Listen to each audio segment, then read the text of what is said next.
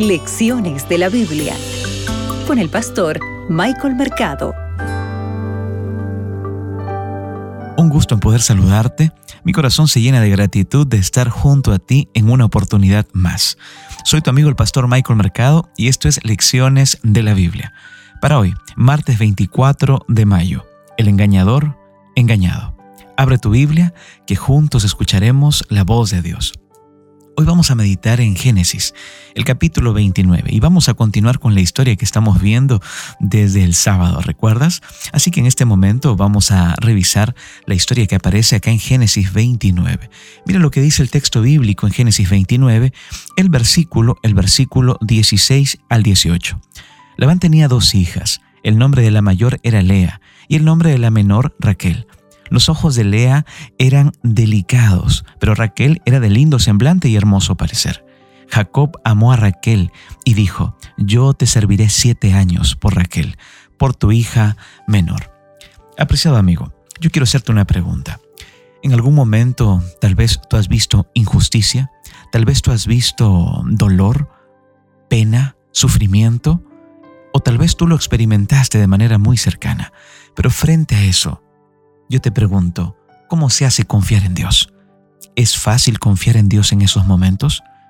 Puede ser que tu respuesta sea no, pero sabes, necesitamos confiar en Dios en aquellos momentos. Es interesante porque aquí vemos la historia, ¿verdad? Que este engañador, porque recuerdas cuando Jacob engaña, miente, usurpa el lugar de su hermano, ahora es engañado. Aquel texto bíblico dice que después él, trabaja siete años, ¿verdad? Por Raquel. Sin embargo, después de estos siete años, Jacob es engañado, amigo. La noche de boda es Lea, la hermana mayor, y no Raquel, a quien Jacob descubre en su alcoba. Aprovechando la confusión de la fiesta y la intensa emoción, ¿verdad? ¿Qué es lo que, que hace Labán? Labán estaba engañando, estaba preparando este truco. Es interesante, ¿sabes? Porque Jacob usa la misma palabra de la raíz para engañar cuando es presentada, ¿verdad? En Génesis 27:35, cuando Isaac había usado para caracterizar el comportamiento que él había tenido hacia su padre. Correcto, le dice, tú me has engañado. Y es la misma palabra que se utiliza acá en Génesis 29:25. Lo interesante de esto es que Jacob comprende ahora lo que significa ser víctima de un engaño, de un gran engaño. Dios le está enseñando a Jacob acerca de su propio engaño mediante el engaño de Labán. Aunque Jacob como engañador sabe bien lo que significa el engaño, se sorprende cuando es víctima de la artimaña.